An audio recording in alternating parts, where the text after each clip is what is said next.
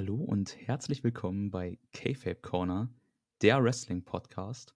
Und ich begrüße recht herzlich zu unserem ersten Wochenrückblick.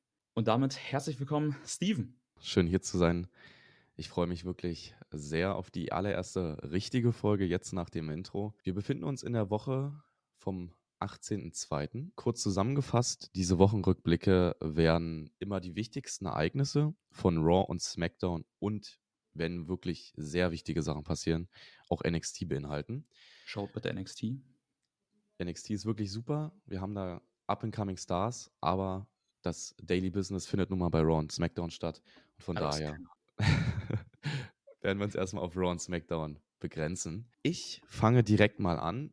Die Woche war, ich sag eigentlich mal so, jetzt nicht wirklich besonders ereignisreich, oder? Nee, eigentlich ist nicht viel passiert. Es gab genau zwei Segmente, die man sich angucken muss. Alles andere äh, muss man jetzt nicht gesehen haben, würde ich sagen. Richtig. Also ich will jetzt nicht vorweggreifen, aber Cody und The Rock waren diese Woche zu sehen und ich fand, die haben eigentlich ja nur das nochmal wiederholt, was eh schon vorher feststand. Aber dazu kommen wir noch. Gehen wir erstmal bei Raw rein. Äh, Raw hat gestartet mit einem Six-Man-Tag-Team-Match. Jay Uso und The New Day gegen Imperium. Und ich muss wirklich sagen, also Imperium hat verloren. Mal wieder.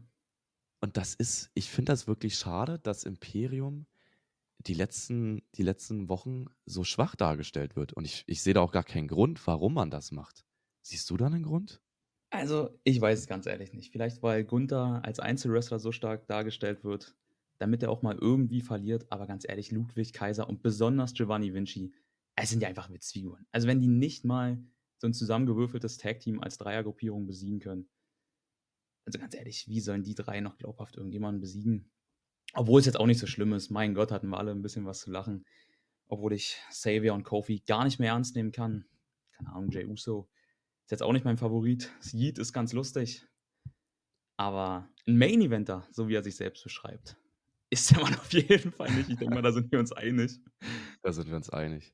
Na, ich verstehe halt nicht, also ich, ich kann nachvollziehen, wenn man sagt, gut, Gunther hat jetzt schon über 1000 Tage seinen. Äh, Na, warte mal, 600. Die 600-Tage-Feier war vor letzte Woche, glaube ich. Naja, naja, aber ganz ehrlich, du, die, die, die aktuellen Champions haben ja schon so lange die Titel, da verliert man einfach den Überblick. Ähm, es ist aber noch eine gewisse Konstanz im Leben. Ja. Muss ja. man so sagen. Also.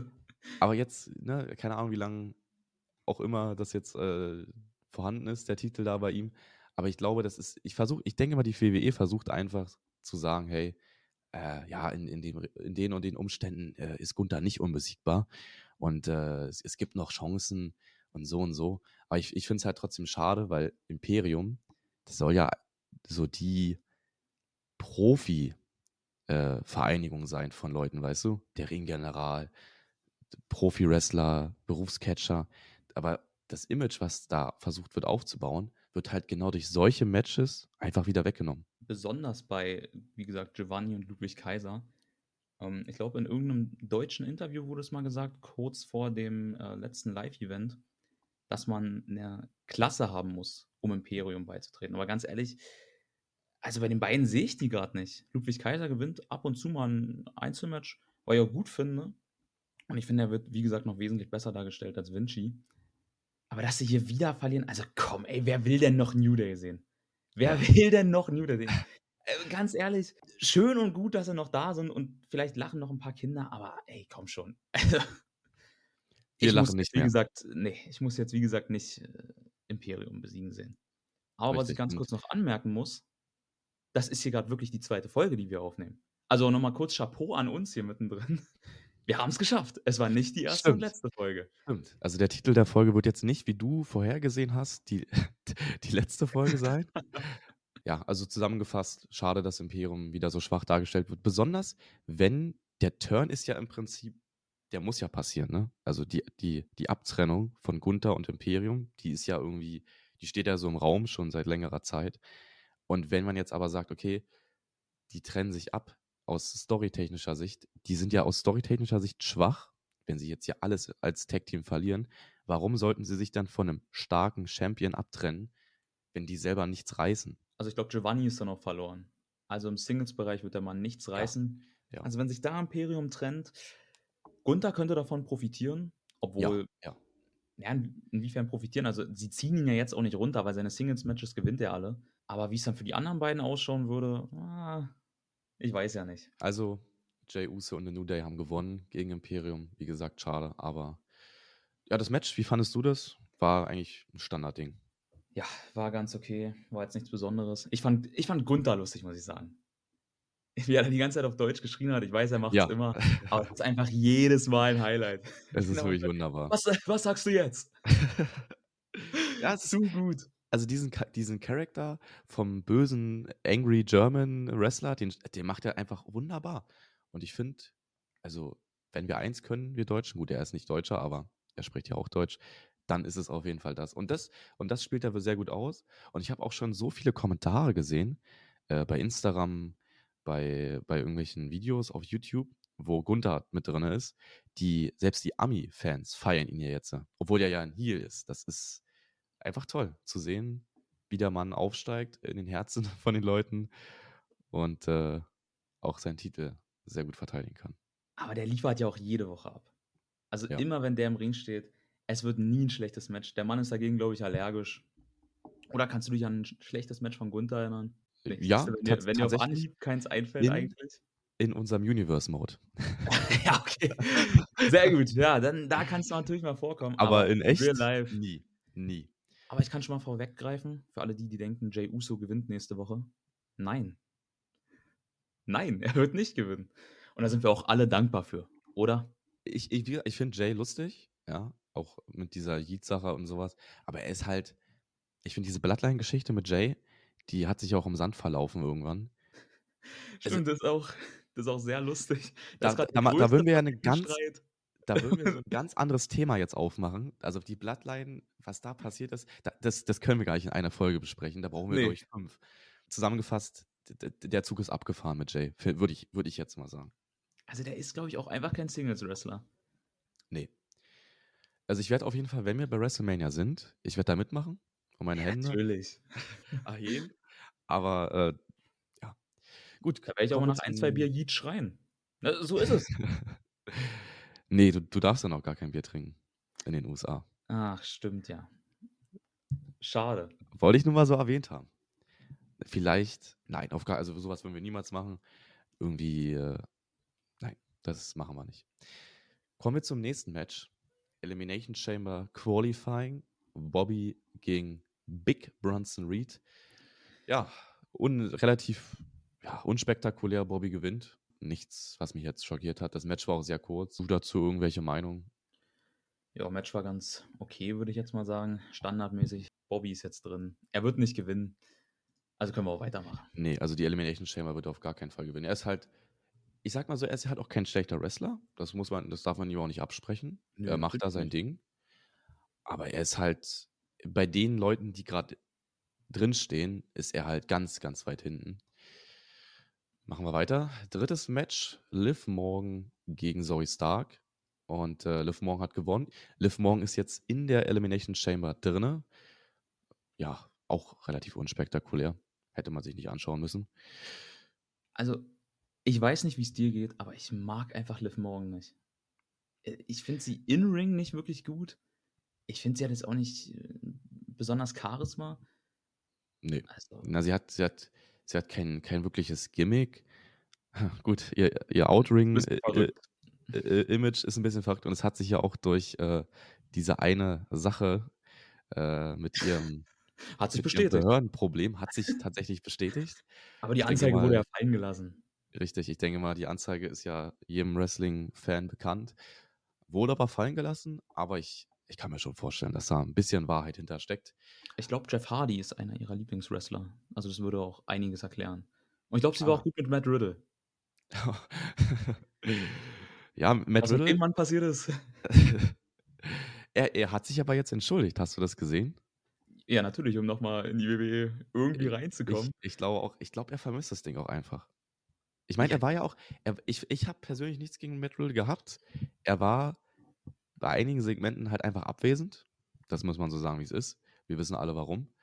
Fand ich 'n bisschen schade, weil er hatte vom vom Ringtechnischen her hatte er gute Moves. Ja, er hat gut durchgehalten, aber er war halt, er hat halt zu viele persönliche Probleme gehabt. Und wir wissen ja, die WWE ist ja gerade schon im heißen Wasser. Und ich denke mal, so ein Matt Riddle hätte jetzt nicht unbedingt geholfen. Besonders. Äh, zu viel schlechte Publicity leider. Richtig, aber richtig. Ich muss für den Mann wirklich eine Lanze brechen. In-Ring natürlich klasse, weiß eigentlich jeder. Besonders bei NXT damals, ich weiß, du hast es nicht gesehen. Aber noch während NXT Black and Gold Zeiten war der Mann wirklich Gold. Also du würdest sagen, er hat sich verschlechtert als. Nee, aber da bekommt man einfach etwas weniger Zeit in den Matches. Er hat jetzt nie, glaube ich, groß die Pay-Per-View-Matches geworkt. Also keine großen Singles-Matches. Und bei NXT war der Mann schon gut positioniert. Da durfte er dann nochmal längere Matches worken. Und die waren super. Ja, da sind wir wieder. Unsere Audio hat sich leider verabschiedet und wir hatten den gesamten Podcast auch schon aufgezeichnet. Aber gut, ähm, technische Schwierigkeiten gibt es immer und äh, man darf sich davon nicht aufhalten lassen. Kommen wir direkt zur Cody-Promo. Das Wichtigste von Raw im Prinzip. Cody kommt in den Ring und die erste Frage, wo ich auch wirklich sagen muss, die war auch die wichtigste von allen, war, Hat ja bei uns allen für Verwirrung gesorgt. den Chicken Wings anstellen soll, die The Rock bei der Pat McAfee Show angesprochen hat. Und Pat McAfee war ja, ist ja jetzt Kommentator bei Raw und Cody hat ihn natürlich dann ein bisschen äh, konfrontiert. Und McAfee meinte dann, also du hast dann gesehen, wie die Kamera auf ihn gezeigt hat. und er hat dann, du hast noch ganz leise ihn gehört, gesagt, ah, I mean you, you know, shove it up your, uh, shove it up your ass, man. also das war wirklich, das war wirklich super. Um, da ähm muss ich auch noch ganz kurz sagen, sorry, dass ich jetzt ins Wort falle, aber wir waren ja alle verwirrt rund um die Chicken Wing Situation. Also gut, dass es hier nochmal erklärt wird. Shoutouts an Pat McAfee. die Delivery ehrlich, war wirklich. Ansonsten hätte ich auch die Promo nicht verstanden. Nee. Ich finde, das muss hier nochmal aufgegriffen werden. Das war somit das Wichtigste, was aus diesem The Rock-Interview hervorging. Weil es betrifft Richtig. ja auch uns. Wir sind Cody. Crybabies.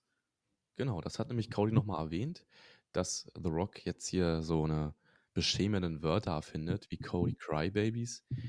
Ja, und er betont nochmal, das, was er eigentlich auch schon in der Pressekonferenz gesagt hat, äh, dass er eigentlich nichts Negatives gegen die Familie der Bloodline von The Rock und ja auch eben Reigns gesagt hat. Und das stimmt ja auch nun mal. Er hat ja wirklich nichts gesagt. Nö. Und ja, trotzdem schlug ihn dann The Rock ins Gesicht. Ja, es war eine Bugfive. Ja. Ein Schlag war es nicht. Richtig. War, war ein bisschen schwach auch, fand ich. also komm, da hätte man ein bisschen, ja, bisschen draufdreschen müssen, wa? Richtig. Na, so wie, so wie CM Punk das auch erwähnt hatte, die sollen sich einfach, einfach kloppen. Ja, Rollins hätte da gleich rausspringen müssen. Richtig. Ich glaube, deswegen hat auch Punk so ein großes Problem mit Rollins und andersrum. Cody sagt dann, er hätte gerne zurückgeschlagen, aber nicht da. Und das ist gefühlt wieder so ein Moment, äh, wie, ja, ich nehme dir alles, aber nicht bei WrestleMania. Nee, aber er hat ja auch nicht die Chance. Die Security ja, war ja direkt da. Ja, die war direkt da und äh, von daher kann man natürlich nichts machen, klar. Und dann äh, bedankt sich Cody nochmal für die Unterstützung der Fans. Ne? Siehe We Want Cody, äh, Hashtag auf Twitter oder X besser gesagt, sowie die äh, Zurufe in der Arena. Und dann kommt auch schon Seth Rollins raus. Und da haben wir jetzt wieder die Situation, wie sie gefühlt immer ist bei Cody und Rollins. Die Leute, die unterhalten sich da, aber da kommt, das ist keine Konversation. Das da ist kommt nichts zurück von Cody. immer wenn Rollins ja, obwohl, sagt. Obwohl Cody hat sich äh, bedankt, dass Rollins ihm bei der Pressekonferenz geholfen hat. Beziehungsweise er hat ja eigentlich nur so ein bisschen geschrien. Ist Wollte er nicht dazwischen gegangen? Naja, so ein bisschen. Er, er ist nach vorne gegangen und dann. Aber, aber ja. Cody hat sich auf jeden Fall mal bedankt. Ist schon mal mehr als ja, sonst. Ist schon mal mehr als sonst. Ja, und er hat sich halt bedankt, hat dann äh, nichts mehr gesagt und dann hat Rollins erstmal äh, ja, einen Monolog gehalten. Er meinte, ähm, dass er ja schon Erfahrung hat mit der Bloodline und besonders mit Reigns, siehe The Shield. Und dass er im Prinzip das Monster, so hat er das beschrieben, von Roman Reigns erschaffen hat. Na, er hat gesagt, er ist, er ist Teil dieser Entwicklung.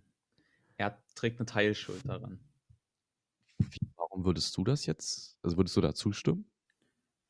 Ja, doch, ich würde da tatsächlich zustimmen, weil Rollins war ja damals derjenige, der den Shield auseinandergebracht hat. Er hatte diesen, oder war in diesem berüchtigten Plan B von Triple H untergebracht worden, beziehungsweise hat den dann durchgezogen und hat Reigns und Ambrose mit einem Stuhlschlag abgefertigt. Und ich glaube, das meinte Rollins auch irgendwo damit, dass Reigns deswegen so geworden ist. Und vor zwei Jahren ähm, hat Reigns auch zu Rollins gesagt, dass er ihn hasst. Und das sagt er ja auch eigentlich nicht zu vielen Leuten, weil die meisten sind ihm eigentlich egal. Also man sieht, es hat Spuren hinterlassen. Bei das Reigns. Auf jeden Fall. Ja. Nun möchte er Cody ein Shield anbieten, sein Shield sein.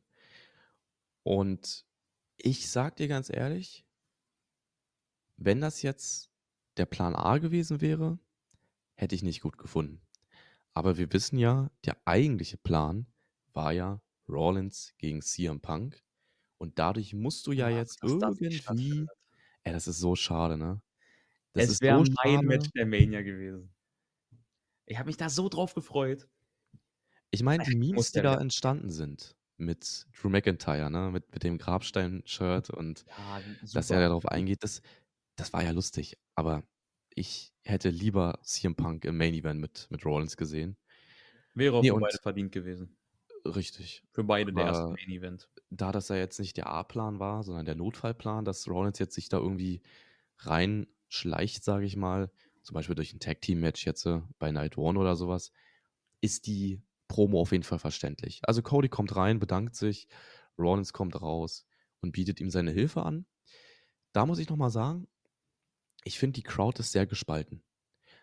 Ähm, bei Raw hast du, hast du jetzt Buchrufe gehabt für The Rock, ja, Rocky Sucks. Und du hattest aber bei der Pressekonferenz dann auch wieder Zurufe für The Rock. Und bei SmackDown, ich will nicht zu viel vor, vorwegnehmen, gab es dann wieder Jubel für The Rock ich denke mal, das ist einfach der Dynamik geschuldet, dass, dass du dich einfach freust, wenn du als Live-Crowd da bist, dass du The Rock siehst. Ne? Aber ich glaube, trotz dessen ist die Fanbase immer noch relativ gespalten. Ich meine, klar, du hast gesehen, ich glaube, auf, auf, auf X zum Höchstzeitpunkt gab es äh, 300.000 Posts, Tweets ähm, zur We Want Cody-Situation und nur so 10.000 bis 20.000 ähm, We Want Rocky Posts.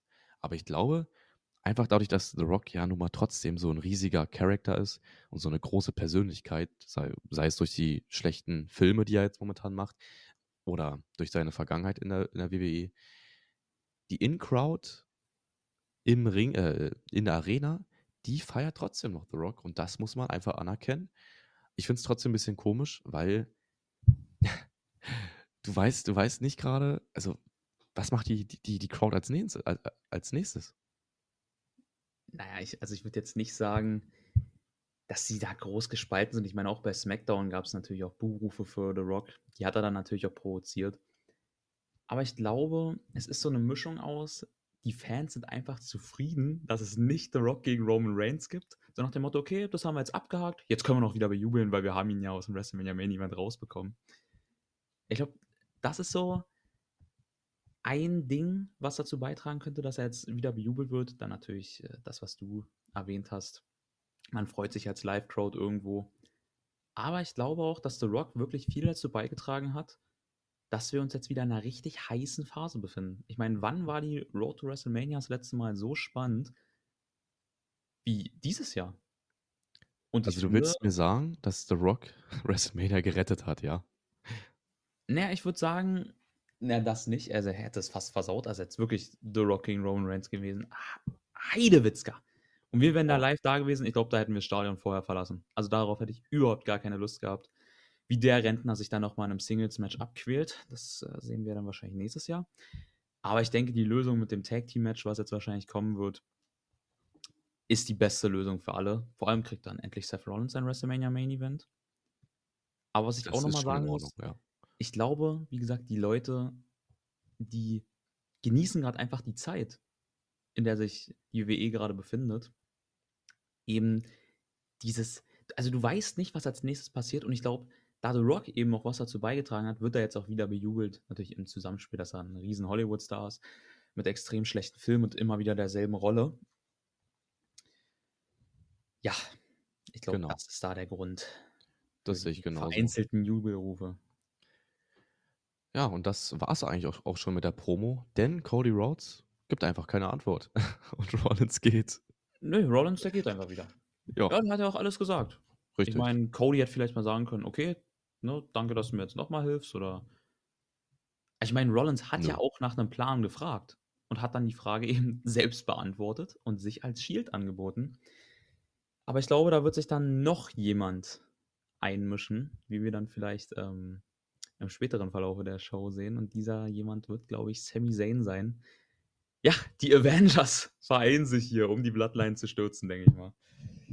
ich habe sehr oft gelesen, das wird Avengers Endgame Material.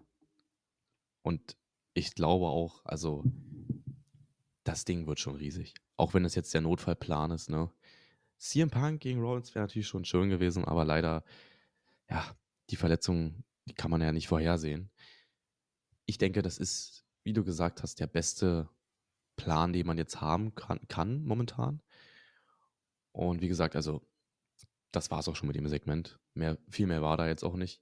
Ich fand auch, das war eigentlich nur eine Wiederholung von dem, was auch schon bei der Pressekonferenz zu erahnen und zu hören und zu sehen war. Klar, dass jetzt Rollins offiziell die Hilfe angeboten hat. Da wird wahrscheinlich dann Cody sich die Woche nochmal äußern und die halt annehmen.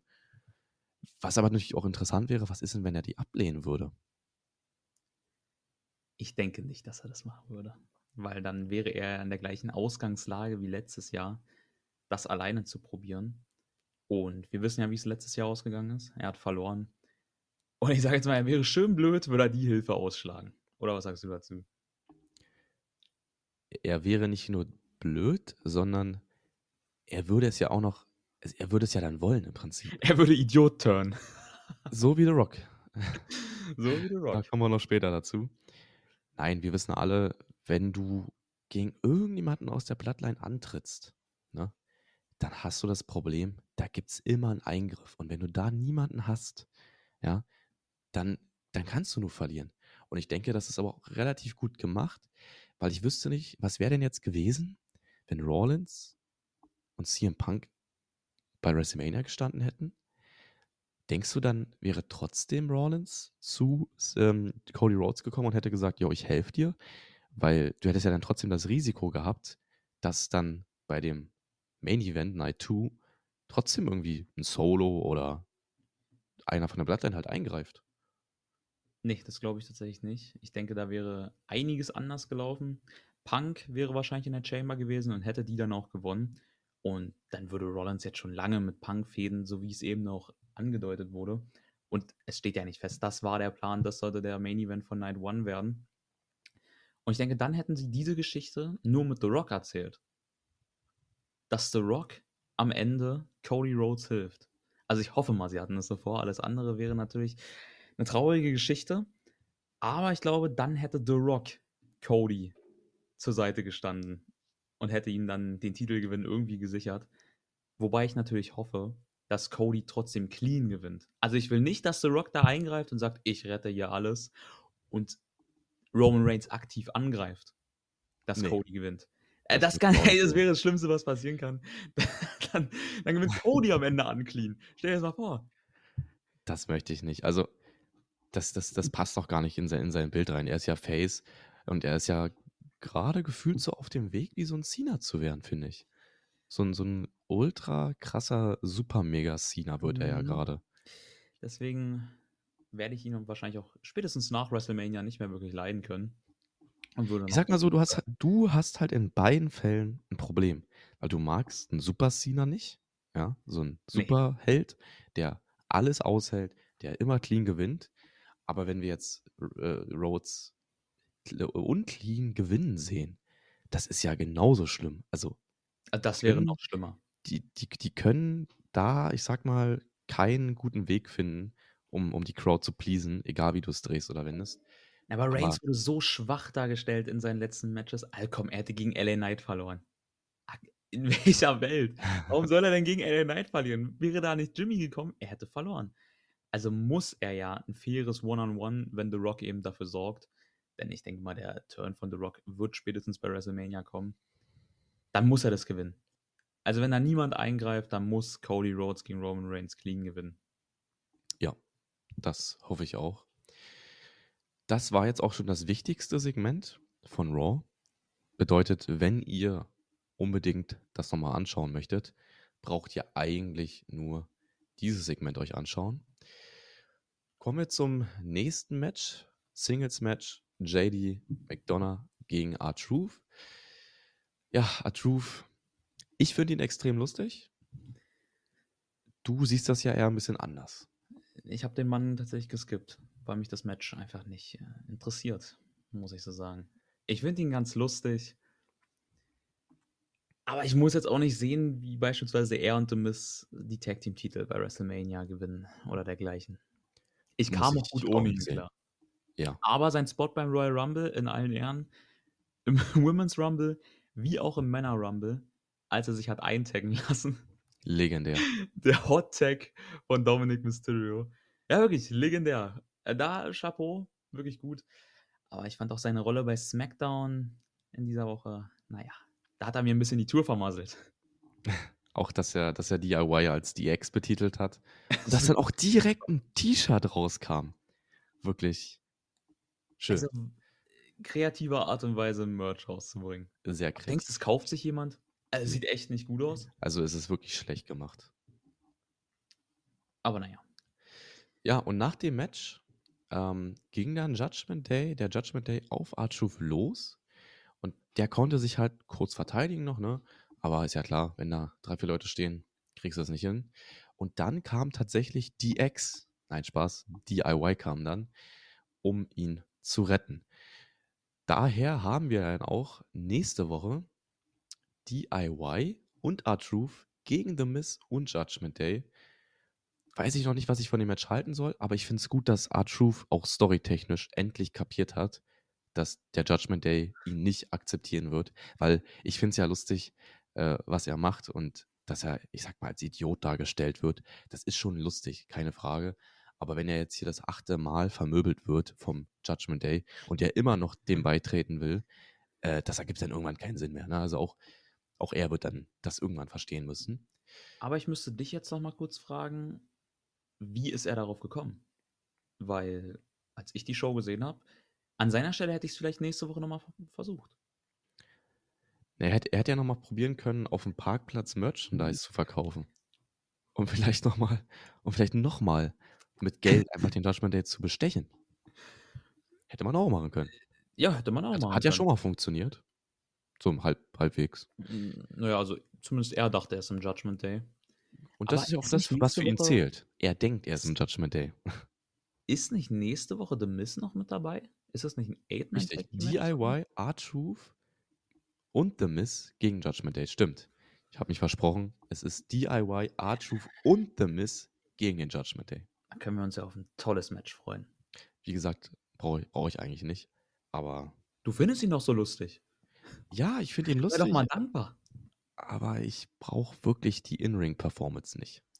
Ja, der Mann ist ja auch schon 52. Da, aber du, ganz ehrlich, dafür, dass der so, so alt ist, der sieht immer noch aus wie 30. Das muss man ihm wirklich lassen. Was auch immer er nimmt für Produkte, man könnte ja mal fragen. Meine, wir ja, sind zwar noch jung. Vielleicht bei The Rock fragen. ich glaube, der nimmt keine Produkte, der nimmt Medikamente. Na, welche Gummibärchen er sich so holt. Ob das sie sauren sind. Das werden wir, glaube ich, nie erfahren. Aber Ob ich glaube, es sind, sind. es ist eine Kombination aus allem. Ja, kommen wir auch schon zum fünften Match. LA Knight yeah. gegen Ivar im Chamber Qualifying Match. Und da bin ich wirklich sehr schockiert, dass LA Knight gewonnen hat. Du weißt bestimmt warum. Ich dachte tatsächlich auch, dass AJ Styles hier auftauchen wird und ihm das Match kostet und wir dann dieses Match bei der Elimination Chamber sehen werden. Also LA Knight gegen AJ Styles. Fand ich auch gar nicht so schlecht, die Idee. Ja, äh, ganz ehrlich, ich hätte das Match nicht sehen müssen. Also, ich bin jetzt nicht wirklich interessiert an LA Knight gegen AJ Styles, auch nicht bei WrestleMania. Da würde ich mir also ich, vielleicht was zu trinken holen. Ich liebe LA Knight. Yeah. Von daher hätte ich nichts dagegen gehabt. Aber er hat gewonnen und ist damit im Chamber. Schön. Ähm, war ein kurzes, knackiges Match. Nichts überdramatisch Spannendes. Und man muss auch zugeben, ja, Alan Knight, keine Ahnung, also er wird halt auf gar keinen Fall die Chamber gewinnen. Ne? Das äh, denke ich auch nicht. Also das wäre ja auch eine fatale Entscheidung. Also Seth Rollins gegen LA Knight, sorry, nee, da wäre ich nicht dabei. Das Ding wird nicht passieren. Deswegen hätte ich mir gedacht, wäre es doch eigentlich sinnvoller, so, so jemanden wie Ivar ein bisschen mehr Spotlight zu geben, ne, in, in, in dem Chamber-Match und dann einfach Ellen Knight gegen AJ Styles zu machen. Er hat ja letzte Woche eingegriffen, denn Ellen Knight hatte zwar die Wasserflasche auf ihn ein bisschen abregnen lassen beim Qualifying-Match von Drew McIntyre und AJ Styles. Aber klar, wenn man das jetzt so sieht, viel war das jetzt auch nicht. Klar, man kann es als Ablenkung zählen. Na, warte mal, aber er ist doch noch auf den Ringrand gesprungen und wollte in das Match eingreifen. Und das hat Drew McIntyre dann genutzt, um ihn den Claymore zu verpassen. Deswegen wundert es mich, dass AJ Styles hier gar nicht rauskam. Vielleicht hatte der Mann keine Zeit. Vielleicht musste er an seinem ähm, ja, komischen Ringgear rumwerkeln. naja. Naja. Gut, dann ist LA Knight jetzt halt drin. Aber viel wichtiger als dieses Match und seine Performance oder seine bevorstehende Performance bei der Elimination Chamber, der Mann will ja bei WrestleMania mit Asha Yeah rauskommen. Was sagst du dazu? Ich würde das so feiern und ich würde jedes einzelne Wort mitschreien. Ich finde es super. Bitte. Also ich sag mal so, würde ich auch feiern, muss ich sagen, auch wenn ich nicht der größte Ella Knight-Fan bin. Aber das, das hätte schon was. Das ist schon, ich sag mal so, es wird, ganz ehrlich, ich glaube, das wäre besser als die Super Bowl-Performance von Ascher. Geht's denn noch schlechter? Also, ich kannte kein Lied außer Yeah. Es waren ein, zwei Bekannte drin, aber ich habe sie persönlich nie gehört. Also, wenn du auf Spotify schaust, siehst du ja die Streamanzahl. Aber ich, ganz ehrlich, wo die eine Milliarde Streams herkam für die anderen Lieder, die er performt hat, die, das muss er selber gehört haben, glaube ich. Eine Milliarde Streams. Ja, ja, er hatte einige Lieder performt beim Super Bowl, äh, die ich nicht kannte und du ja auch nicht, die aber auf Spotify über eine Milliarde Streams hatten. Gut, dann müssen wir Spotify melden. Anzeigefehler. ähm, dann gehen wir doch jetzt mal zum Main Event, oder? Richtig. Das Main Event war Shinsuke Nakamura gegen Sami Zayn.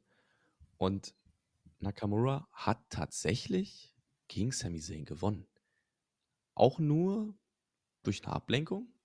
Ja, durch Drew McIntyre wurde Sami Zayn abgelenkt. Aber dass man Nakamura mal wieder einen Sieg gibt, hat mich wirklich schockiert, muss ich sagen. Ja, ich muss sagen, beide waren ja auf einer Niederlagenserie. Also ich weiß nicht, wann Nakamura das letzte Mal gewonnen hat er hat zuletzt gegen Cody verloren. Sami Zayn ist jetzt, glaube ich, auf einer 13-Match-Losing-Streak. Aber ich meine, hier hat er ja, wie gesagt, nur durch eine Ablenkung verloren. Ich weiß auch nicht, ob Nakamura dieser Sieg irgendwas bringt. Also eigentlich nicht. Aber naja. Ja, Denn er brauchte nicht. hier drei Kinshasas. Drei Finisher, um dieses Match zu gewinnen. Also, was sagst du dazu? Für mich ganz klar zu viel für einen Raw Main Event. Ich finde es komisch, dass du erstmal genau bei einem bei einer Wochenshow drei Finisher zeigen musst. Zweitens, warum wird Sami Zayn mit einer, also vor dem Match waren es ja zwölf verlorene Matches, mit so einer Losing Streak dargestellt, also als schlecht dargestellt. Und jetzt braucht er drei Finisher, weil Nakamura ist ja auch ein mit Carter ein guter. Warum wird denn jetzt Sami Zayn wieder so stark dargestellt? obwohl er ja so eine krasse Losing Streak hatte, finde ich nicht angemessen. Vor allen Dingen auch nicht, dass dadurch ja die Finisher in letzter Zeit so entwertet werden. Also die Finisher, die werden ja schon seit einiger Zeit entwertet. Ich glaube, dagegen kannst du halt leider nichts mehr machen. Also drei Finisher für eine Raw-Ausgabe. ganz ehrlich, wie willst du da noch eine Steigerung erzählen? Also für mich sollte es so sein, dass du vielleicht mal bei dem Pay-Per-View aus einem Finisher auskickst. Und wenn du dann besonders nochmal aus dem zweiten auskickst, damit es wirklich ein Schockmoment ist, hier hat die Crowd, äh, naja, ich sage jetzt mal mäßig reagiert. Aber um auf, dein, äh, auf deine Frage einzugehen, warum Sami Zayn jetzt hier so stark dargestellt wird, der Mann nimmt jetzt wieder seine Underdog-Rolle ein. Und du hast ja Sami Zayn damals bei NXT oder in seinem ersten Main-Roster-Run nicht gesehen, beziehungsweise in seinen Anfängen. Da hatte der Mann genau diese Rolle. Er hat oft verloren, aber das ist der Mann, der kämpft, der Mann des Volkes, dieser Underdog, der dann vielleicht doch irgendwann seinen großen Moment bekommt. Und er sagt sie auch immer wieder in diesen Arena-Interviews, die er mal vor der eigentlichen Show führt, dass er jetzt kämpfen will und dass es ihm auch irgendwo peinlich ist, dass er sagt, er gewinnt die Matches, aber am Ende schafft er es dann doch nicht. Er hat jetzt etliche Male gegen Drew McIntyre verloren, er schafft es einfach nicht, den zu besiegen. Und dann kommt hier wieder Drew raus und lenkt ihn ab und kostet ihn den nächsten Sieg oder den nächsten potenziellen Sieg. Und ich finde das eigentlich sehr gut gemacht, weil genau da sehe ich Sami Zayn als Underdog, der oft verliert und sich seinen Weg erkämpfen muss. Und ich denke mal, bei WrestleMania wird er seinen Moment bekommen. Zumindest wird er ein Match haben, was relativ hoch auf der Card positioniert ist. Vielleicht gegen Gunther, vielleicht das Triple Threat mit Drew und Sammy. Und ich denke mal, hier hat der Aufbau jetzt nochmal dazu gestartet, dass er hier aus drei Finishern rauskommt. Ich finde, die, die Chance hatten sie damals vertan bei der Bloodline-Geschichte. Ich habe jetzt die Bloodline erwähnt, die Geschichte. Und ich will jetzt kein Fass aufmachen. Ja, das ist nur eine Wochen, ein Wochenrückblick. Aber ich mag Sami Zayn immer noch. Und ich glaube, du magst ihn ja auch. Ich bin großer Fan. Und er ist auch, seitdem er äh, Face geturnt ist, mag ich ihn sehr. Er hat wirklich mit seinem vorherigen Entrance und seiner Musik und so, hat er mir gar nichts zugesagt, ne, mit diesem militär angehauchten Stil, den er da hatte. Du hast ihn auch damals ausgebucht in Leipzig. Ich habe ihn in Leipzig ausgebucht. Die ganze Halle hat ihn ausgebucht und ich stand für ihn. Ich habe den Mann angefeuert. Aber ich fand es gerechtfertigt. Also ich habe... Dass er ausgebucht wurde? Ja, zu dem Zeitpunkt. Da war er noch nicht in der Bloodline. Da hatte er noch seinen alten Theme. Diesen Militärstil. Also da fand ich wirklich nichts. Außer seine In-Ring-Performance. Absolute Frechheit von deiner Seite jetzt. Kann ich überhaupt nicht nachvollziehen. Nee, ich meinte, Mann ich ist meinte in ja, jeder Rolle großartig gewesen. ich Jedes meinte ja, er In-Ring-Performance war nicht schlecht. Aber sein ganzes Auftreten außerhalb vom Ring hat mich nicht abgeholt. Hat mich nicht abgeholt. Bis zur Ja, der Mann war ein bisschen verrückt. Richtig, richtig. Ja, ich denke auch, da wird sich eine Storyline mit Drew oder irgendwie irgendein gutes Match bei WrestleMania anbahnen, wo dann Sami Zayn endlich mal wieder gewinnt und seine Losing Streak jetzt bei 13 momentan äh, beenden wird. Er wird schon vor WrestleMania mal ein Match gewinnen. Also er wird jetzt, denke ich mal, nach der Chamber wieder anfangen, Matches zu gewinnen, um sich eben in die Position zu wresteln, bei WrestleMania in einem großen Match dabei sein zu dürfen. Ich hoff's. Also, er muss ja, er, er muss bei WrestleMania, bei was auch immer er für ein Match hat, gewinnen. Aber ich kann mir nicht vorstellen, dass sie ihn jetzt wieder Matches gewinnen lassen. Also, okay, die haben natürlich angedeutet jetzt, dass, dass Drew eingreifen musste ähm, und dass er sich auch erst nach dem dritten Kinshasa rauskicken konnte. Aber für mich kommt das halt so Nicht mehr So rauskicken konnte, meinst du? nicht mehr rauskicken konnte. Sehr, ja, also nicht wirklich liebevoll rüber, wie man ihn behandelt. Ich meine, er ist ich find jetzt, das- Ich finde es gut, muss ich sagen. Vor allem, dass man das so acknowledged, dass er auch äh, auf so einer Losing Streak ist. Man hat da auf jeden Fall einen Plan. Das finde ich, erkennt man ganz klar. ja, ja. Cody Rhodes kommt dann noch raus, um nach dem Match Sami Zayn zu retten. Er vermöbelt Shinsuke Nakamura und Drew McIntyre. Nakamura fängt sich dann noch in Crossroads. Ja, danke Cody, er hat uns gerettet. er hat Sami Zayn gerettet. Danke. Er macht es halt wie The Rock, ne? Er rettet jetzt die WWE. Und ganz ehrlich, ich habe schon überlegt, einfach jetzt schon in die USA zu fliegen und auch einfach mal eine Show zu retten. Was spricht Also, dagegen? mein Flugticket nach Australien ist tatsächlich schon gebucht. Und mal gucken, was ich da dann mache. Vielleicht rette Bin ich einfach ich mal den gespannt. Ja, Ich hoffe, du trägst da noch Klamotten, wenn du in den Ring äh, gehst? Nein. Ich würde dann in meiner Gear in meiner Wrestling-Gear auftreten. Die habe ich zwar Das jetzt noch nicht, aber wollte ich grad fragen, wie, äh wie würde dein Wrestling-Gear dann aus ja, aussehen? na na, einfach nur normale Wrestling-Shorts. Mehr mehr nicht? Ja, und Knieschoner und, ne, Okay. normale Stiefel.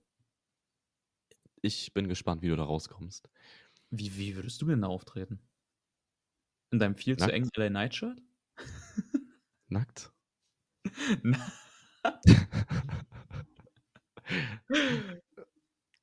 Ich würde das LA Knight Shirt empfehlen. Das LA Knight Shirt sieht auch eigentlich ganz gut aus. Es ist nur die falsche Größe. Möchte ich dazu LA erwähnen. Knight. Es ist noch LA Knight. Ja, ja, du magst ihn nicht. Ist, das, das wissen wir jetzt alle, aber ich finde ihn super. Damit war es das aber dann wirklich für Raw diese Woche. Und die folgenden Matches wurden dann noch angekündigt. Drew McIntyre gegen Cody Rhodes. Gunther gegen Jay Uso. Und da geht es dann sogar um den äh, Belt. DIY, R-Truth und The Miz gegen den Judgment Day. Und die letzte Chance in einem Battle Royale um den letzten Platz in der Women's Elimination Chamber. Ich bin sehr gespannt auf Gunthers Match. Gunther wird natürlich gewinnen. Das Was ist, er gewinnen wird. steht fest. Aber es sind an sich interessante Matches. Auch Cody Rhodes gegen Drew kann man machen. Da bin ich gespannt, und das R-Truth lösen wird. Ah, Muss ich jetzt nicht sehen, tatsächlicherweise. Weiß ich nicht. Also, da ist Fan. vorhanden für mich. Und das sagt ein Fan. Und dann weißt du, das hat auch eigentlich ein gutes Gewicht. Gut.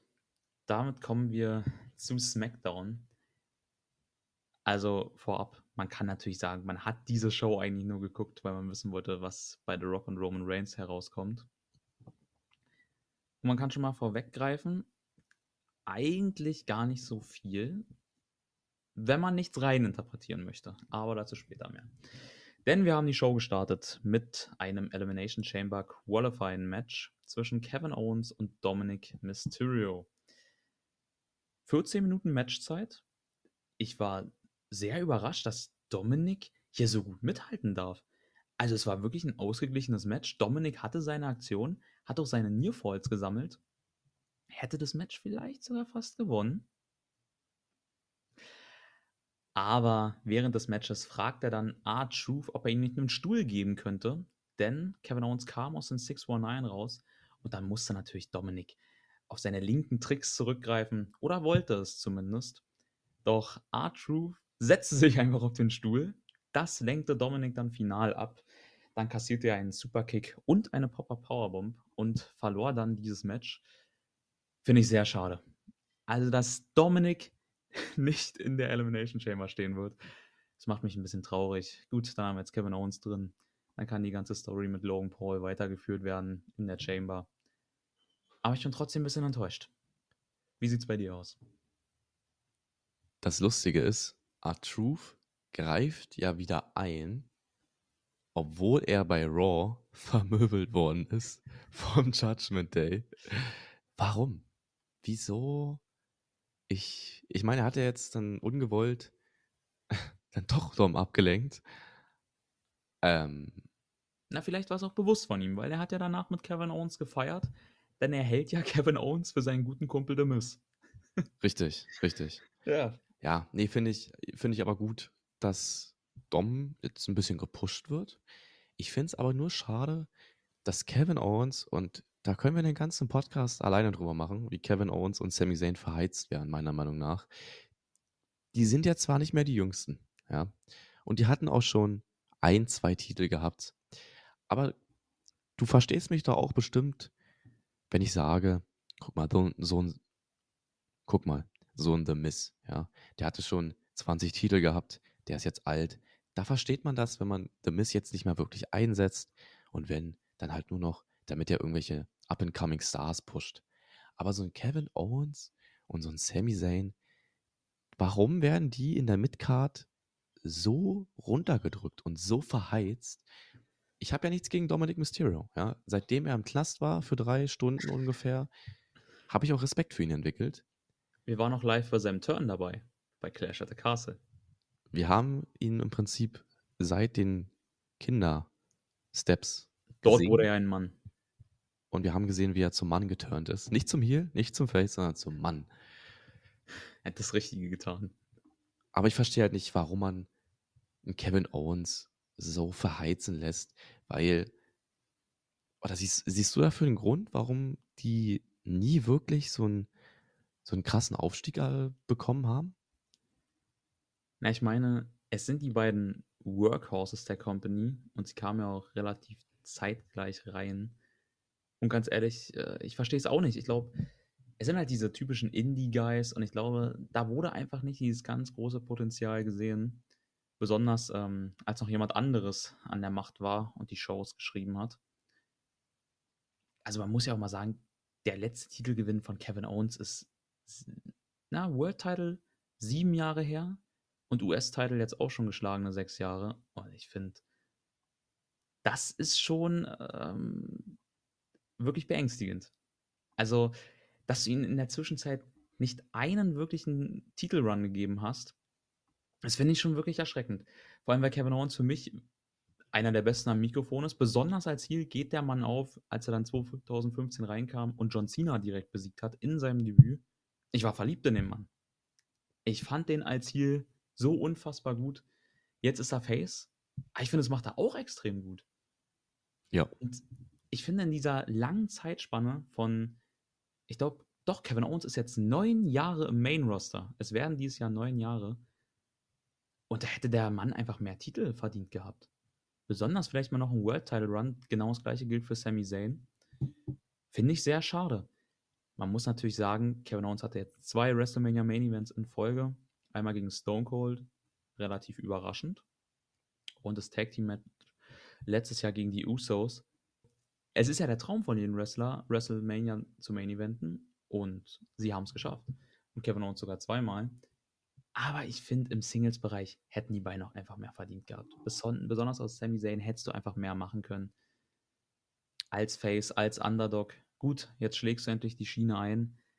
Ich hoffe nur diesmal ziehen sie es auch wirklich durch und geben vielleicht mal Sami Zayn den Titel. Das wäre mal ganz schön. Wenn es überhaupt dahin führt. Ne? Also, vielleicht tritt er ja auch einfach nur gegen Gunther an und er verliert. Äh, kann ich mir auch gut vorstellen. So bei WrestleMania. Aber nee, ich habe da tatsächlich auch keine Antwort, außer dass da einfach nichts in denen gesehen wurde, weil Kevin Owens natürlich auch, ich sage jetzt mal, nicht den besten Körperbau hat. Also ich er sieht jetzt nicht mal, aus wie ein Wrestler. Ich, und Sami Zayn jetzt auch nicht.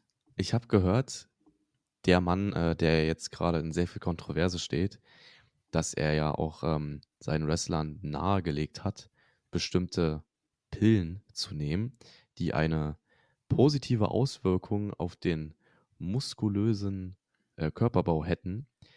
Und ich glaube, als er noch an der Macht war, und Kevin Owens hatte halt wirklich nie so einen ja, Ultra-Body, dass er vielleicht deswegen auch einfach unten durchgefallen ist.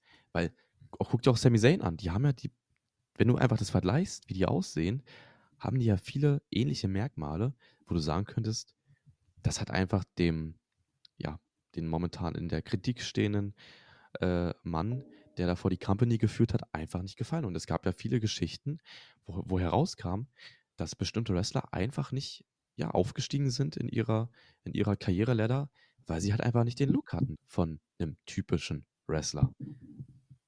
Also ich sag mal, er wird den beiden jetzt nicht empfohlen haben, äh, lustige Pillen zu schlucken. Das glaube ich nicht, weil sie haben ja auch in der Vergangenheit äh, Wrestler suspendiert. Wenn da vielleicht ein bisschen zu viel Muskelwachstum in einer, in einer geringen Zeit stattfand. Deswegen, also eigentlich, es ist ja auch genau der Look, den man mit Kevin Owens verbindet, oder?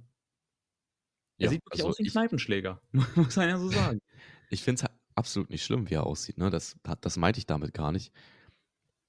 Meine Theorie ist einfach nur, dass ich glaube, dass deswegen, weil er halt nicht perfekt in dieses typische Wrestlerbild reinpasst, er deswegen nicht wirklich irgendwelche guten Title Runs bekommen hat Und das finde ich sehr schade.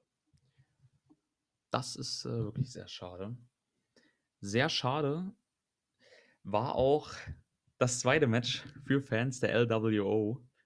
Denn Tiffany Stratton, die beste Women's Wrestlerin, die wir zurzeit haben, traf auf Selina Vega und sie gewann tatsächlich mit dem Prettiest Moonsault Ever, nachdem Legado del Fantasma sich in die erste Reihe setzte, in den Zuschauerbereich und sie etwas ablenkte. Und das führte dann dazu, dass es eine kleine Konfrontation zwischen Legado del Fantasma und der LWO gab. Selina Vega hat sich dann dahin gewandt, war kurz abgelenkt. Tiffany Stratton tritte gegen den Kopf. Dann kommt der Prettiest Moonsault Ever. Und damit qualifiziert sich Tiffany für die Elimination Chamber. Was ja erstmal gut ist. Ja, mehr sollte das Match auch gar nicht machen. Reicht mir vollkommen aus. Ich verstehe nur nicht, warum Tiffany jetzt hier nicht clean gewinnen darf. Also ich meine, es ist jetzt nur Selina Vega. Warum muss Tiffany da jetzt durch einen Eingriff gewinnen, beziehungsweise durch ein kurzes Ablenken? Ich glaube, da ist tatsächlich der einzige Grund, dass man da die Story mit äh, der LWO weiterführen wollte. Aber ganz ehrlich, das interessiert doch niemanden mehr. Wie lange geht es jetzt schon? Seit November? Kann man abhaken, finde ich. Ich möchte es nicht sehen. Die Zuschauer wollen es nicht sehen. Du willst es nicht sehen. Ich, ich denke auch. Sehen. Ich denke auch, dass es nur wegen der Story jetzt mit der LWO war, der Eingriff. Aber da verstehe ich dann nicht, warum Kalito nicht, also warum ist der Mann nicht präsent? Wofür wurde der gesigned? Warum wurde er wieder unter Vertrag genommen? Es macht doch gar keinen Sinn. Der Mann hatte bisher nichts zu tun. Er hat kaum Matches. Er hat, glaube ich, auch nichts Großes gewonnen. Nee, er hat nichts gewonnen. Also da muss ich ganz ehrlich sagen, äh, das hätte man sich auch fast ein bisschen sparen können. Der Mann steht immer nur dumm daneben. Und ja, ich weiß nicht, wo man mit dem hin will. Kann ich dir auch nicht sagen. Ich mag ihn. Aber dafür bräuchte er auch seinen alten Theme zurück. Und einen Apfel. Und einen Apfel. Dann kommen wir zum dritten Match. Und ganz ehrlich. Äh, wir halten es nicht lang. Wir halten es nicht lang. Nee. Denn es war ein Match, das hat wirklich Schmerzen verursacht. Denn die Office of Pain, Akon und Razor, zusammen mit Scarlett, Karrion Cross und Paul Ellering kamen heraus und bestritten ein Match gegen Bo Morris und Javier Bernal. Noch nie gehört. Nee, sollen angeblich von NXT sein. Habe ich da aber noch nie gesehen. Das sind irgendwelche, irgendwelche Local Jobber. Das sind Leiharbeiter. Ja, die, keine Ahnung, wo sie die aufgegriffen haben. Naja, aber das Match war auch dementsprechend kurz, denn es ging 61 Sekunden. Und die hat doch gereicht. Gewinnen natürlich. Ja, hat gereicht. Also fand ich, äh, ich möchte auch eigentlich nicht mehr als 61 Sekunden in diesem Podcast über diese Leute verlieren. Bitte lasst Karen Cross in Rente gehen. Ich möchte diesen Mann nicht mehr sehen. Das war meine Meinung. Alle in Rente gehen. Ja. Also ich brauche Akim und Razor nicht. Ja, sehen ja wirklich äh, relativ bedrohlich aus. Ähm, ja, gut, reicht mir jetzt aber nicht. Also ich wollte ich wollt gerade irgendwas Positives über Carrion Cross und diese ganze Gruppierung. Aber ganz ehrlich, es ist so unfassbar lächerlich. Die haben eigentlich eine Fehde gegen Bobby und die Street Profits dann sollten sie da eigentlich letztens ein Match haben. Dann gab es aber nur einen Brawl. Diese Woche wurde gar nichts mehr dazu gesagt. Äh, bitte lasst es einfach enden. Also irgendwie das Match kommt sowieso nicht zustande. Carrion Cross ist schrecklich. In-Ring, außerhalb des Rings. Der Mann. Also, wo haben sie die aufgegabelt? Wer kam auf die Idee? Das, das ist es. Ich glaube, ich glaube, Karrion Cross hat einfach irgendeinen Writer bei der WWE angebettelt, dass er Bestimmt. irgendwie dass er irgendwie im Fernsehen zu sehen ist, weil 61 Sekunden ist ja auch schon ein bisschen respektlos, oder? Respektlos viel. Und dann durfte er nicht mal selbst wresteln. Stimmt, er, er, stand, er, stand, er stand ja nur draußen. Oh. Also ich sehe aber auch nicht, also wo willst du mit diesem Stable hin? Ja, ein Stable, was zwei Manager hat. Weil das ist ja auch, das ist ja auch so gefragt, dass das Stable, dass das überall competet. Da brauchst du halt einfach äh, vier Augen, um das alles überhaupt in, in, in, sich zu fassen. Nee, also ich würde sagen, wir machen weiter. Ist nicht sehenswert, ja. braucht man sich nicht angucken. Aber wir werden uns jede Woche, sobald er zu sehen ist, über Karen Cross aufregen. Das garantiert. Das sei schon mal gesagt. Und dann kamen wir zu einem weiteren sehr wichtigen Match des Abends, denn es folgt das nächste Elimination Chamber Qualifying Match der Männer. Unser aller US Champion und Teilhaber von Prime, Logan Paul, gewann gegen The. Und das sogar diesmal relativ clean, oder? Ich meine, er wollte sich wieder den Schlagring holen, klar, wie in jedem Match. Aber das fällt ja auch mal mittlerweile den Gegnern auf, also wie auch Kevin Owens beim Royal Rumble, hatte Mist es relativ schnell unterbunden. Dann ist Logan Paul wieder in den Ring. Dann ging es noch ganz kurz weiter und Logan Paul gewann tatsächlich, ohne den Schlagring einzusetzen, nicht durch Disqualifikation, sondern relativ clean. Also ich würde sagen, es war der cleanste Sieg, den wir bisher von Logan Paul gesehen haben. Und ich bin glücklich, dass er in der Chamber ist. Aber ich weiß auch, dass du nicht so der größte Fan von ihm bist. Wenn dieser Mann außerhalb des Rings kein Betrüger wäre, hätte ich absolut nichts dagegen. Und man muss ja wirklich zugeben, egal was man von Logan Paul aus seinem Influencer-Leben gesehen hat, der Mann ist im Ring. Dafür, dass es sein neuntes Match war, wirklich, ein, also, da kann man nicht gegen argumentieren. Der liefert ab. Du, du weißt, wenn du ein Match von ihm bekommst, es funktioniert einfach. Ja? Das ist ein kleiner Highflyer, der kann aber auch andere Moves. Äh, wir hatten ja auch hier diese, diese Situation mal mit Rey Mysterio gehabt. Ob das jetzt gewollt war oder nicht, ist eine andere Sache, wo er ihn ja gerettet hat, in Anführungszeichen. Nö, er hat ihn wirklich gerettet. Er also er hat gefangen. auf jeden Fall auch Reaktionsfähigkeit. Er, er hat, du musst erstmal die Ahnung davon haben, um zu wissen, oh, wenn ich jetzt ihn nicht jetzt auffange, dann kann er sich jetzt das Genick brechen oder sowas. Ne? Das, das muss man ja schon mal irgendwo gelernt haben. Wie gesagt, also in, im Ring ist der Mann wirklich gut. Es ist wirklich einfach nur sehr schade, dass er mit seinen äh, Krypto-Sachen die Leute einfach gescammt hat. Und da verstehe ich auch nicht, wieso. Der Mann hat Prime, ja, das ist, äh, kennen ja eigentlich äh, alle, die ihn irgendwie mal gehört haben seine, sein, sein Getränkebusiness, was jetzt äh, über eine Milliarde US-Dollar wert ist. Und ich will gar nicht wissen, was er für Verkaufszahlen hat. Und sein gesamtes Image, ja, was er sich online aufgebaut hat, was auch nicht immer positiv war. Ja, ich, du weißt ja, äh, Logan Paul hatte ja mal äh, ein gewisses ja. Video hochgeladen ja, ja. in einem gewissen Wald. Was man aber, gut, man kann sagen, ja, er war noch jung und so. Aber da möchte ich gar nicht drüber reden. Und dann setzt er sein gesamtes Image für eine Kryptowährung, die er ins Leben ruft, für 17 Millionen Dollar aufs Spiel.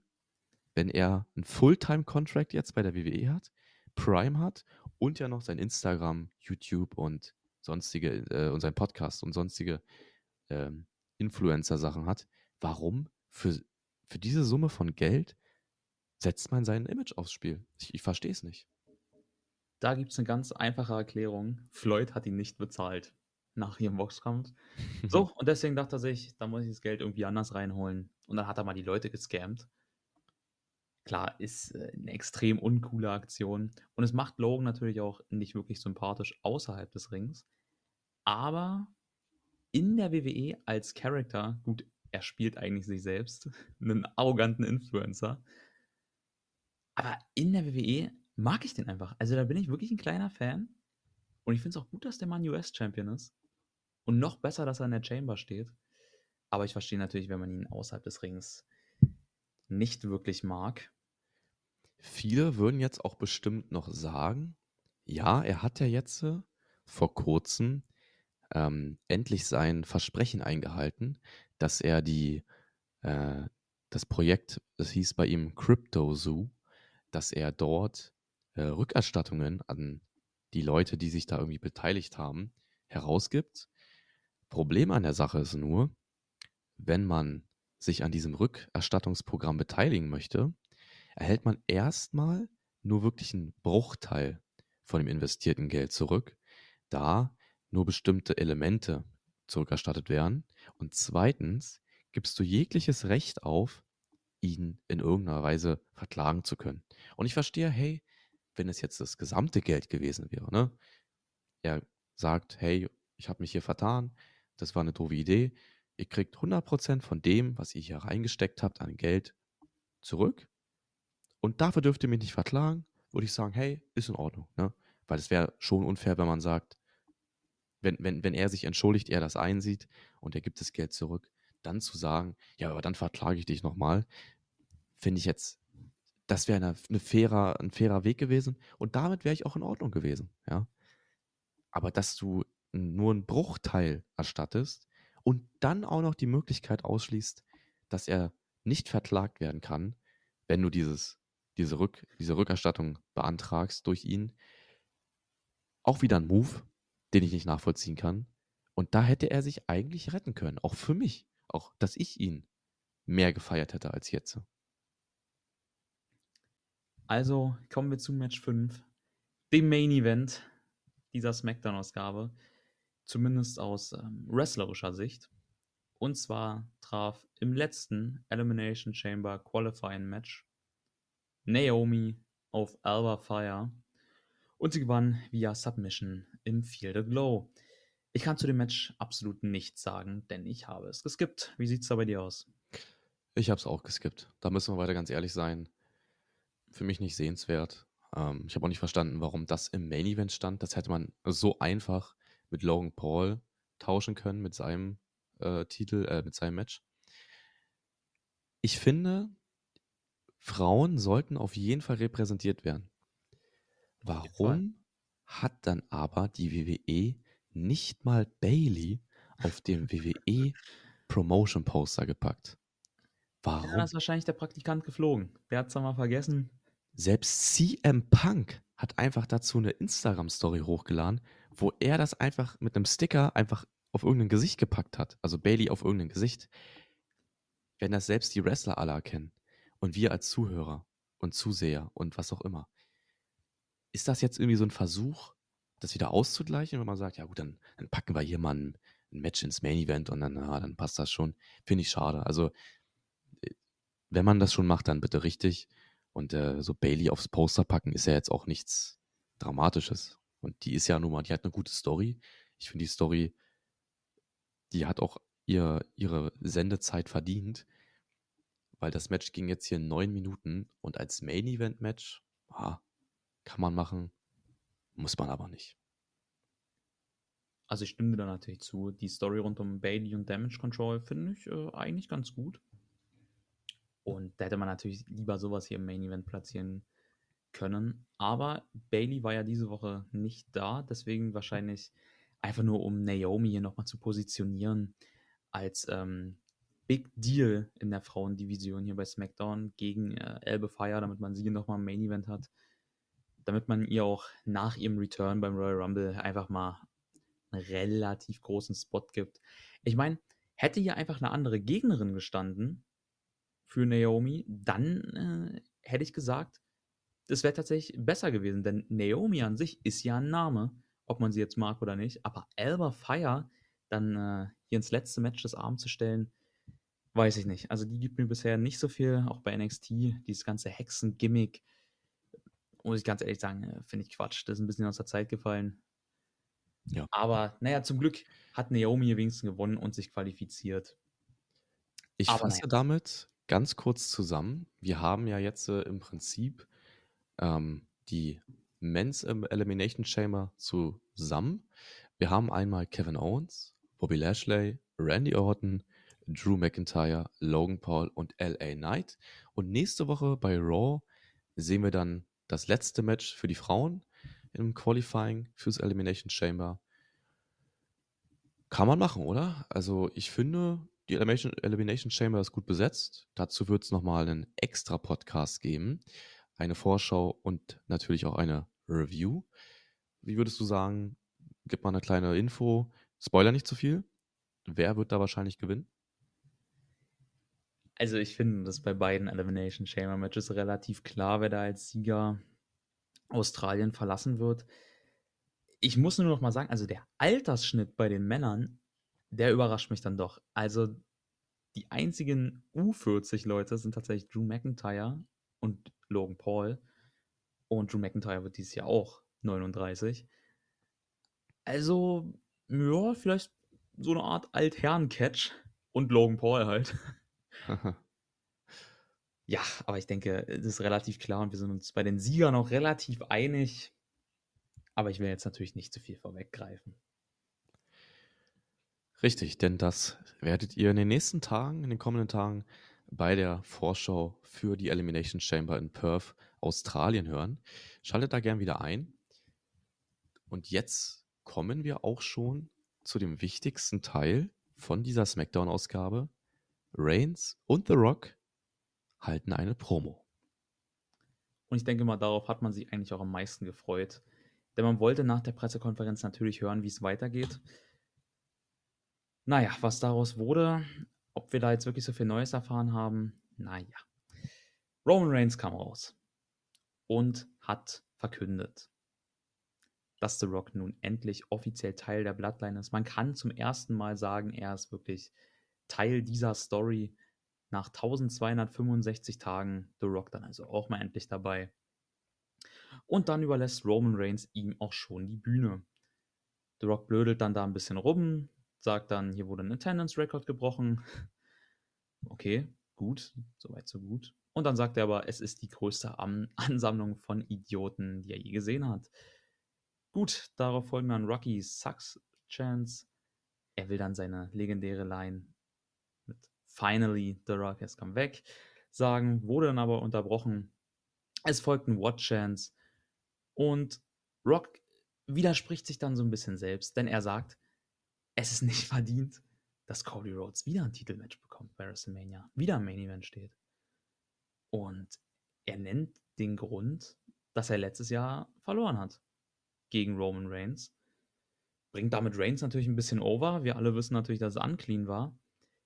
Und er sagt, er soll die Niederlage wie ein Mann nehmen und er hätte das Feld räumen müssen für den größten WrestleMania Main Event ever. Roman Reigns gegen The Rock.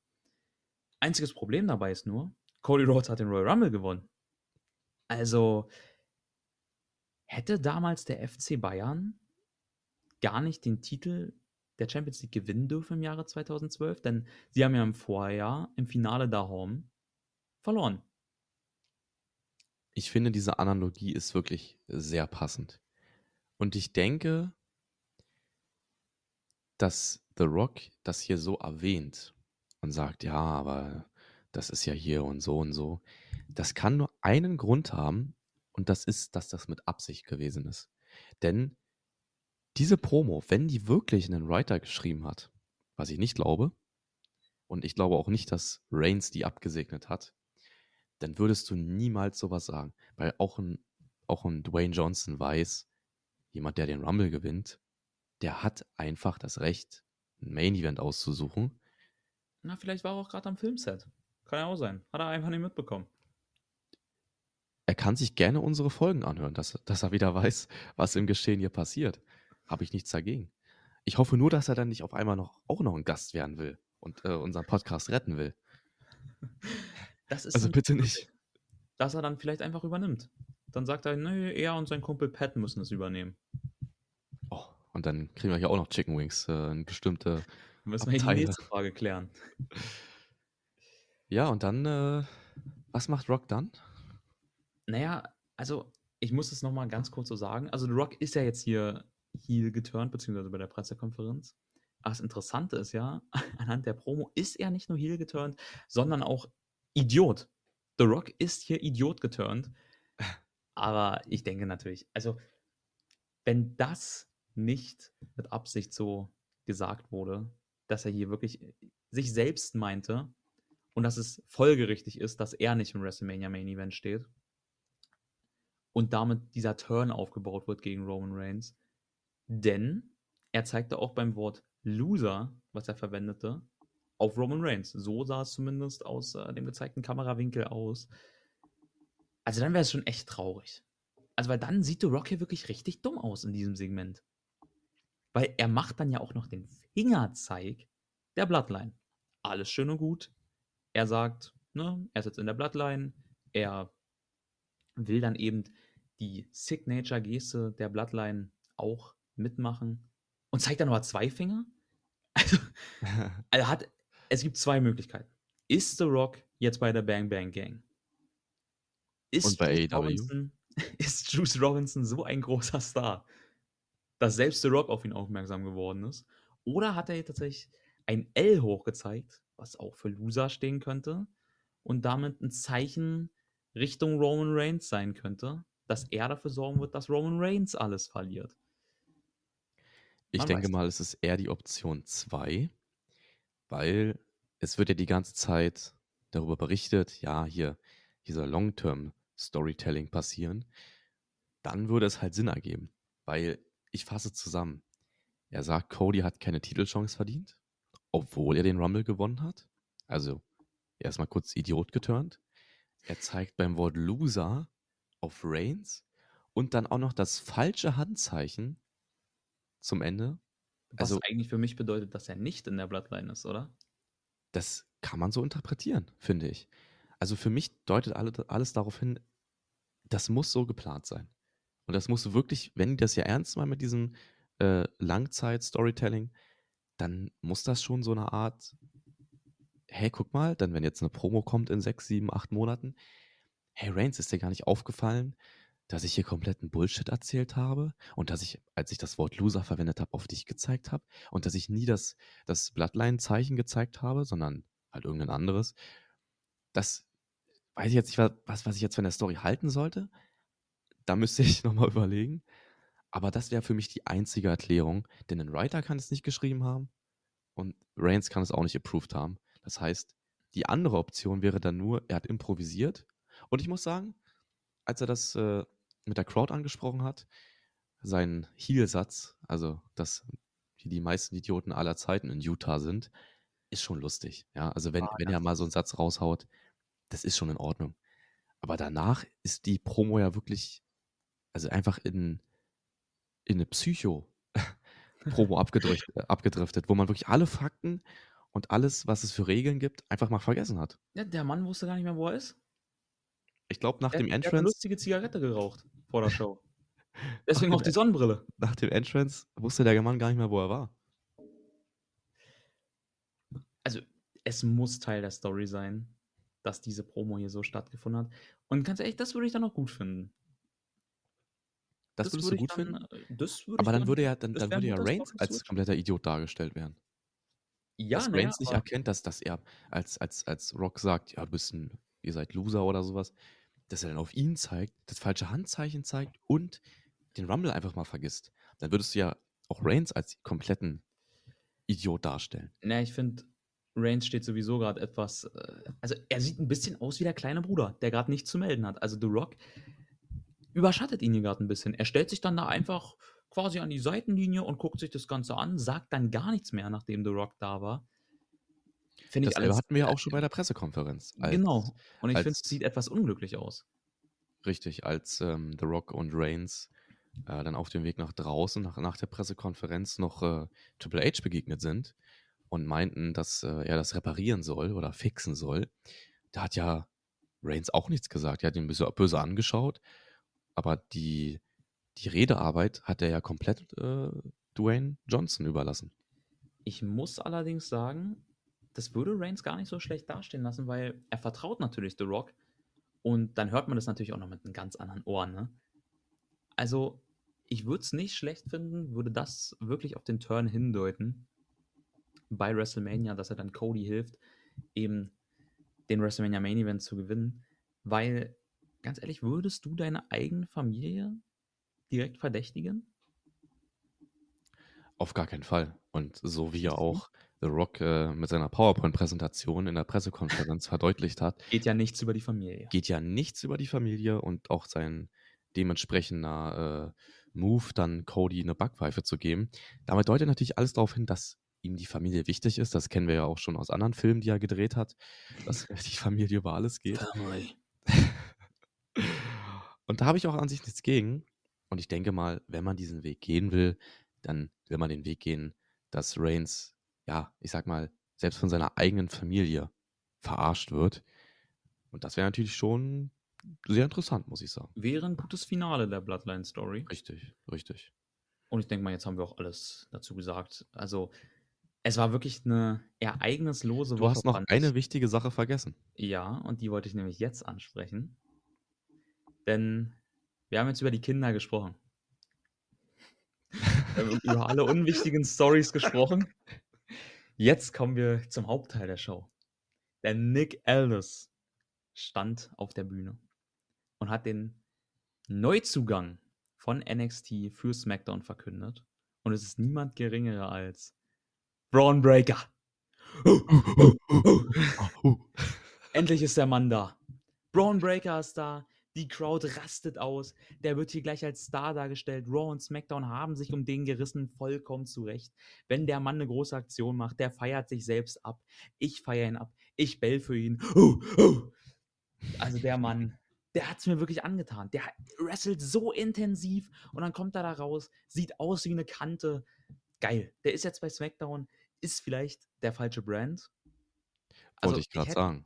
Ich hätte ihn lieber gegen Gunther gesehen. Haben wir da jetzt äh, nicht, nicht mehr möglich ist. die Bestätigung bekommen, dass er dann nicht gegen Gunther antritt? Also nicht die, der ja. Ersatz ist für Brock Lesnar? Ja, na, beim, im Royal Rumble war er der Ersatz für Brock Lesnar, aber leider nicht im Titelmatch gegen Gunther. Obwohl Braun Breaker der Letzte war, der Gunther geschlagen hat. Das war noch bei NXT, aber da hat er ihn besiegt und er ist bis heute damit der Letzte. Zumindest in Singles-Matches. Und ich hätte es perfekt gefunden, die Ansetzung. Jetzt äh, muss ich ganz ehrlich sagen, ich weiß nicht, wo du mit Braun Breaker hin willst bei WrestleMania. Außer mein Vorschlag, den ich dir auch schon mitgeteilt habe, das US-Champion-Titelmatch einfach als Ladder-Match bei WrestleMania zu bringen. Und dann kannst du ihn dann natürlich reinbringen. So könnte man ihn reinbringen. Aber ich. Ähm, Oder du lässt ihn einfach LA Knight zerstören. Bumm. Oder so, ganz ehrlich. Und ich liebe zwar LA Knight, wäre aber ein Weg. Ich verstehe halt nur nicht. Da, die haben da wirklich den perfekten Kandidaten, der ihre Pläne wieder. Und die haben ja gerade das Problem, dass sie sehr viele Notfallpläne nutzen müssen wo die perfekt denselben Plan dann hätten einsetzen können. Warum nutzen die diese Option nicht für Braun Breaker? Also ich glaube, dass man Sami Zayn diesen Spot offen halten lassen möchte. Was ich ganz ehrlich, ich würde es nicht gut finden. Also dann soll er lieber, oder was heißt, ich würde es nicht gut finden, ich würde es besser finden, wenn er dann im World Heavyweight Titelmatch irgendwie untergebracht wird. Oder was ich auch irgendwie befürchte, man geht tatsächlich mit Chad Gable nochmal. Ja, das äh, wäre für mich die schlechteste Lösung. Also ich will nicht nochmal Gunther gegen Chad Gable sehen. Aber jetzt, da Braun raus ist, äh, wird es, denke ich mal, eines dieser beiden Matches werden, oder? Ja, ja ich denke auch nicht, dass er wie so ein Cody äh, einfach mal sagen kann, ja, ich bin mal die Woche hier bei Raw, die Woche mal bei SmackDown, ne, mal so und so. Das, nee. das, diese Option hat er leider nicht. Also kann natürlich sein, dass sich das noch ändert in eine, in, innerhalb der nächsten ein, zwei Wochen, aber ich glaube nicht. Sonst hätten sie, sie haben ja wirklich die Chance gehabt. Ne? Sie hätten ihn einfach nur bei Raw reinstellen müssen. Ja. Und dann hätten sie sich ja die Option offen gehalten. So haben sie ja jetzt schon bewusst eine Entscheidung getroffen dagegen. Und ich denke mal, dabei wird es leider auch bleiben. Ich hoffe trotzdem, dass Braun Breaker ein großes WrestleMania-Match bekommen wird. Und er muss dann auch gewinnen. Bitte. Ja, Super. Das war die erste Folge von K-Fape Corner, der Wrestling Podcast. Ich bedanke mich recht herzlich bei dir. Hast du noch irgendwas zu sagen? und damit beenden wir die Folge, meine Damen und Herren. Bis zum nächsten Mal in wenigen Tagen bei der Preview für die Elimination Chamber in Perth, Australien.